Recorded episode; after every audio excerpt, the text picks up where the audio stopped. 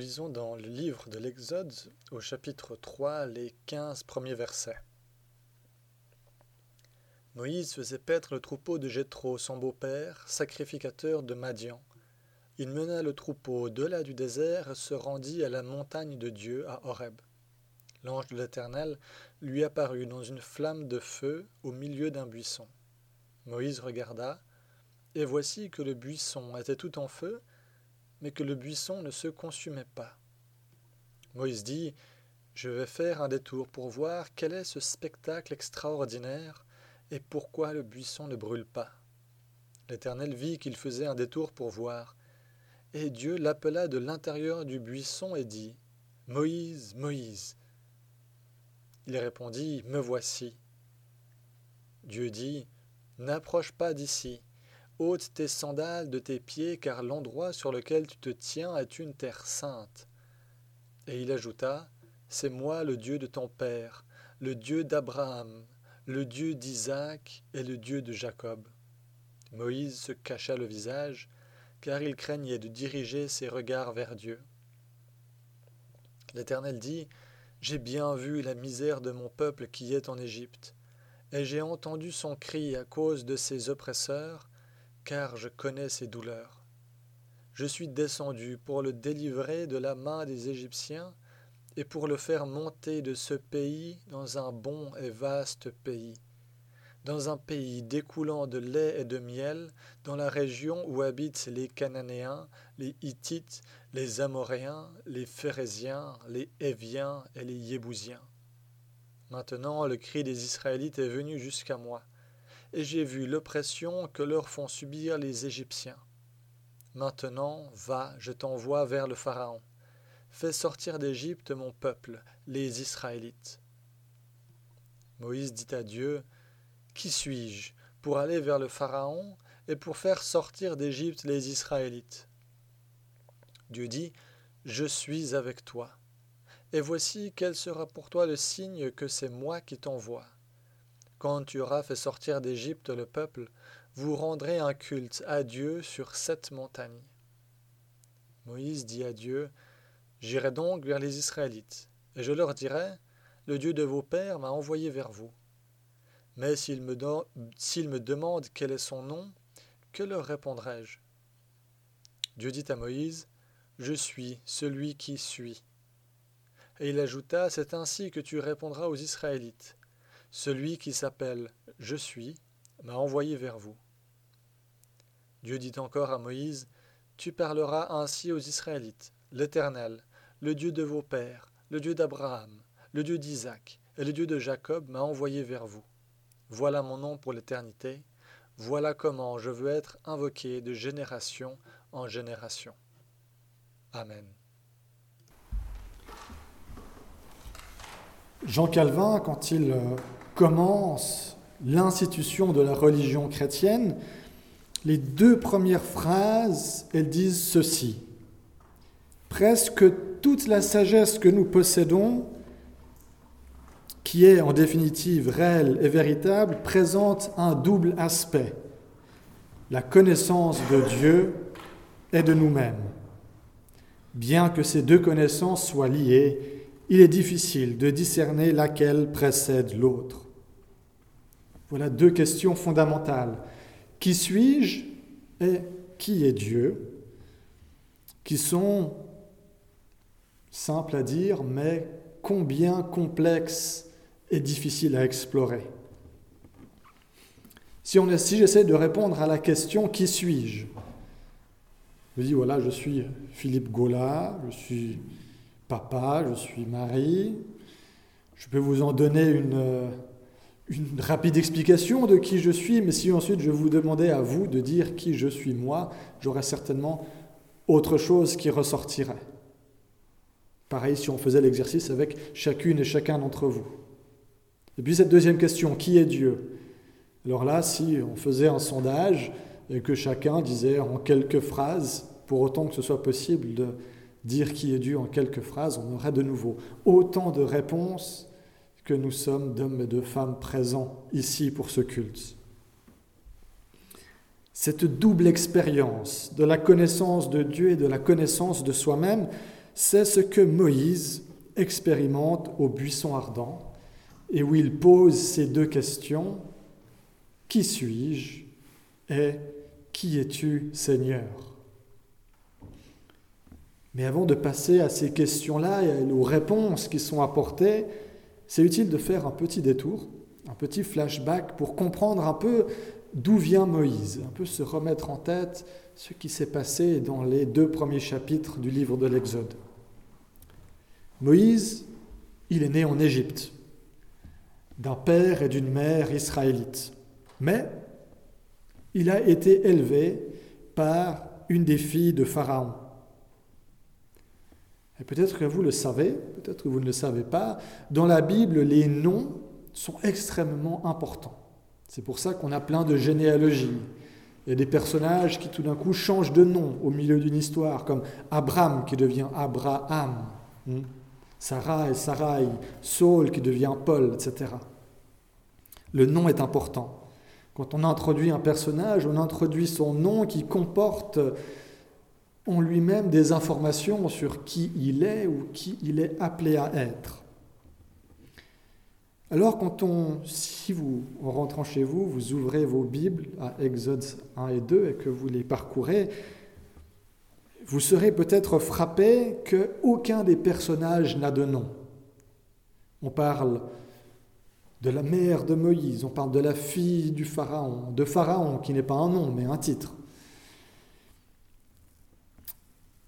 Les sages-femmes aussi, qui sauvent le jeune garçon israélite, elles non plus, elles n'ont pas de nom.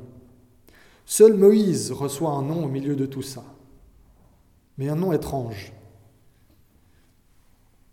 En hébreu, c'est écrit qu'il s'appelle Moshe. Ça fait penser à un autre verbe hébreu, macha, qui signifie tirer de. D'ailleurs, il y a une petite parenthèse dans le texte biblique qui dit qu'il est appelé comme ça parce qu'il a été tiré des eaux. Mais ça fait aussi penser à un mot égyptien, Moses, qui signifie fils de. Si on pense à des, différents pharaons comme Moses, qui signifie le fils de toutes. Hmm? Mais voilà, là, il est juste Moses, ou Moshe, ou Moïse. Dans les deux cas, c'est un nom qui est incomplet. C'est un demi-nom. De quoi est-il tiré de? Son nom ne le dit pas. De qui est-il le fils? Si jamais c'est un mot égyptien. Égyptien, hébreu, lui-même, est-ce qu'il est égyptien? Est-ce qu'il est israélite? Difficile à dire. Alors si une fois vous faites un mot fléché et puis qu'on vous demande crise d'identité en cinq lettres, essayez de mettre Moïse. Peut-être que ça passe. Donc on nous présente un homme qui n'a pas vraiment de place. oui, il est issu du peuple israélite, mais il vit en tant que prince d'Égypte. Et puis un jour, en voyant la manière dont ce peuple hébreu est traité, voilà qu'il prend la défense de l'un d'eux et tue un Égyptien. Alors est-ce que c'est un Égyptien qui tue un autre Égyptien? Est-ce que c'est un Israélite qui tue un Égyptien pour aider un de son propre peuple? On ne sait pas, on ne sait même pas si lui a connaissance de cette double appartenance, consciemment ou inconsciemment. Quoi qu'il en soit, voilà que Moïse, à un moment, cherche à entrer en action. Il voit la souffrance d'un peuple et il cherche à l'en libérer. Il s'y prend par la force, mais voilà qu'il est rejeté de tous côtés. Les Israélites, les Hébreux, ne veulent rien à faire avec lui. Ils disent Qui es-tu Toi, tu es un fils du Pharaon, laisse-nous tranquilles. Et puis, quand Pharaon apprend ce que Moïse a fait, il cherche à le faire mourir. Il est donc forcé à s'enfuir et il va se cacher dans le désert, où il épouse une Madianite. Encore un autre peuple qui fait irruption dans la vie de Moïse. Le fils d'Israélite, devenu prince d'Égypte, est maintenant gardien de troupeaux parmi les Madianites. Et il passera 40 ans de sa vie dans le désert à vivre ainsi. Et c'est là qu'on en arrive à ce gardien de troupeau, humilié, à savoir rendu humble, hein, dans le bon sens d'humilié, est un peu perdu que Dieu choisit enfin de se révéler. Et on a lu comment cette révélation se passe. Dieu se révèle dans un buisson qui est en feu, mais sans brûler. Alors au premier regard, en passant devant, peut-être que Moïse a dû se dire, bah, tiens, voilà, un buisson qui a pris feu, ça arrive dans le désert, on le sait. Euh, il fait chaud, c'est sec, et puis des fois, ben, voilà les buissons qui prennent feu tout seuls. Mais il lui a fallu prêter attention, le regarder un peu plus attentivement pour se rendre compte que ce n'était pas un buisson qui brûlait normalement. Il a dû s'arrêter et puis regarder pour se rendre compte, tiens, ce buisson, il est en feu, mais il ne brûle pas.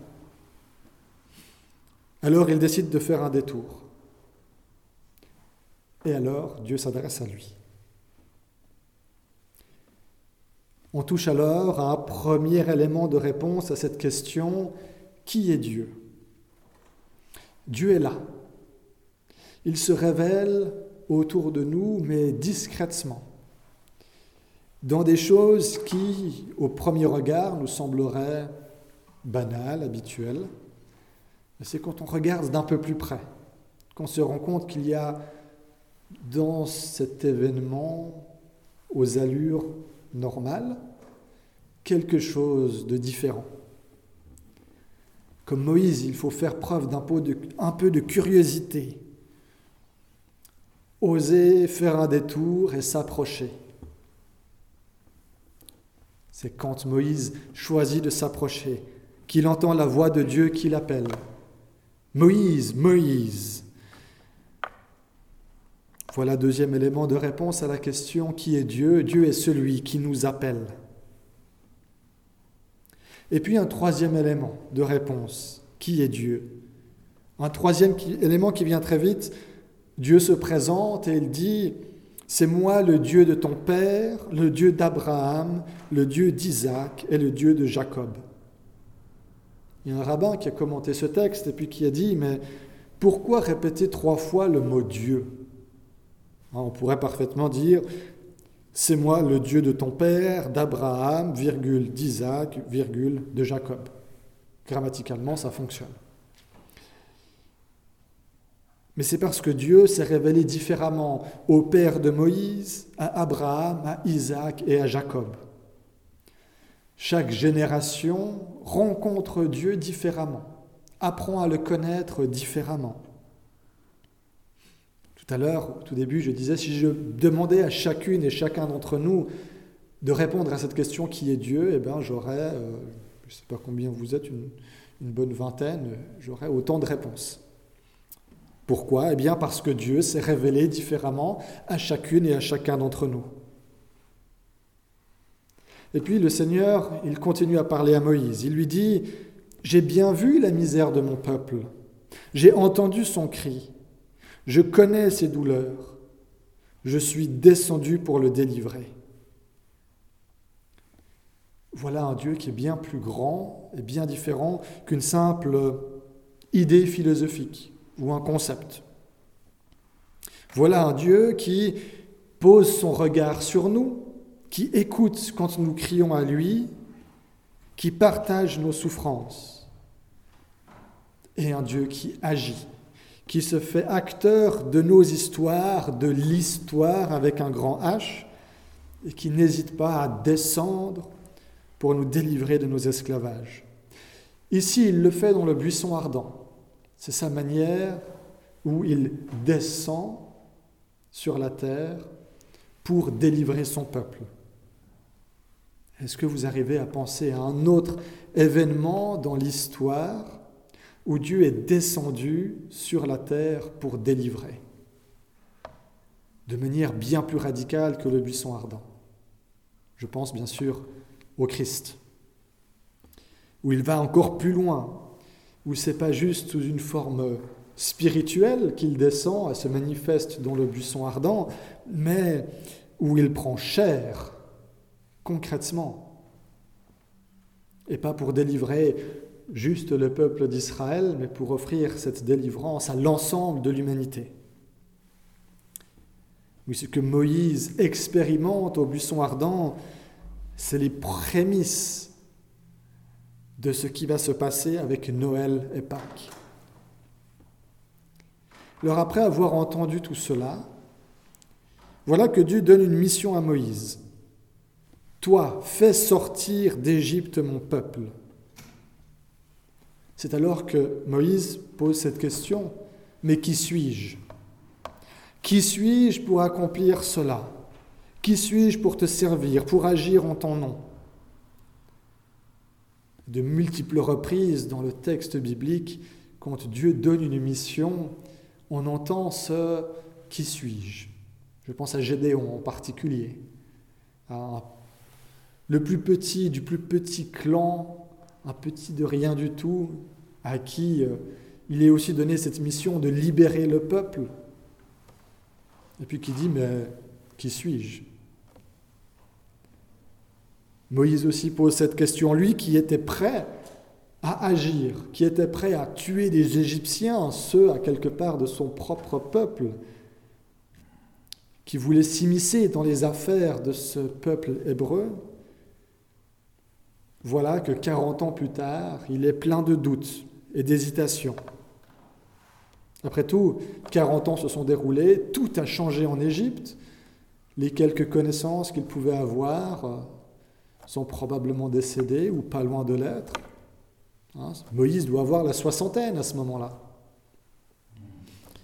Il n'y a plus aucun repère dans cette Égypte et au sein de ces deux peuples où il est appelé à agir et à se faire voir. Alors combien de fois est-ce que nous aussi nous disons, mais qui suis-je?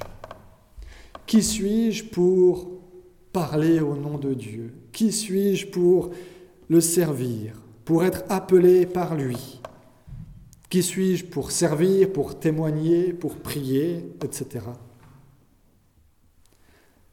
La réponse que Dieu donne à Moïse, on peut la faire nôtre aussi.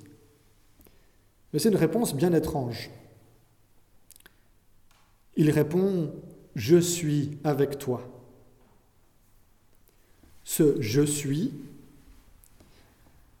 c'est le même mot en hébreu que Dieu utilisera juste après, quand Moïse demande le nom de Dieu et qu'il répond Je suis qui je suis. Dire Je suis avec toi signifie dire Dieu est avec toi. Et c'est ça qui vient alors ancrer l'identité de Moïse. À la question qui suis-je, il est celui avec qui Dieu est. Quand nous posons cette question devant Dieu, qui suis-je Nous sommes ceux avec qui Dieu est. C'est en Dieu qu'il nous est donné de découvrir qui nous sommes, qui nous sommes appelés à être et à devenir. Cette mission qui est confiée à Moïse, c'est la même qu'il avait tenté d'accomplir par ses propres forces 40 ans plus tôt. Moïse, alors, il découvre que ce Dieu, ce n'est pas un Dieu qui est aussi impatient que nous pouvons être. Il découvre que ce Dieu aura attendu 40 ans. Il aura attendu que Moïse devienne qui il devait être afin de ne pas être un prince ou un combattant pour ce peuple, mais un berger. D'abord, il devait apprendre à être le berger de ses troupeaux au milieu du peuple madianite pour pouvoir être ensuite un berger pour le peuple d'Israël et les guider hors d'Égypte. Alors on est ici face à quelque chose de bien étrange. Parce que notre culture environnante, elle nous apprend que pour savoir qui nous sommes, il faut regarder en dedans de nous-mêmes. Il faut faire de l'introspection et puis voir qu'est-ce qui nous habite, qu'est-ce qui nous passionne, qu'est-ce qui nous fait vivre, et que c'est ça qui fonde le cœur de notre identité. Ici, Dieu dit, pour savoir qui tu es, regarde en dehors de toi-même. C'est en connaissant Dieu que tu te connaîtras toi-même.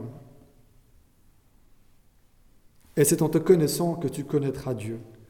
Dans la suite du livre de l'Exode, au fil du temps, Moïse apprend. Une fois qu'il se met à la suite de ce Dieu-là qui s'est révélé dans le buisson ardent, petit à petit, il apprend à connaître ce Dieu-là et aussi à se connaître lui-même. En effet, Moïse, tout comme nous, est créé à l'image de Dieu et appelé par Dieu à être plus que ce qu'il était à ce moment-là. Ainsi, comme l'écrivait Calvin à propos de la connaissance de soi et de la connaissance de Dieu, hein, il écrivait, bien que ces deux connaissances soient liées, il est difficile de discerner laquelle précède l'autre. Est-ce que c'est d'abord la connaissance de Dieu ou d'abord la connaissance de moi? Deux questions qui se répondent ensemble et en même temps. Et pour y répondre, il nous faut prendre le temps de nous arrêter, d'être attentif aux buissons ardents. Ces choses qu'on a peut-être l'habitude de voir du coin de l'œil sans trop y prêter attention. Prendre des temps à part, oser s'arrêter, s'approcher, entrer dans le lieu saint pour pouvoir vivre cette rencontre avec Dieu. Et puis lui poser ces questions. Qui es-tu? Et qui suis-je? Amen.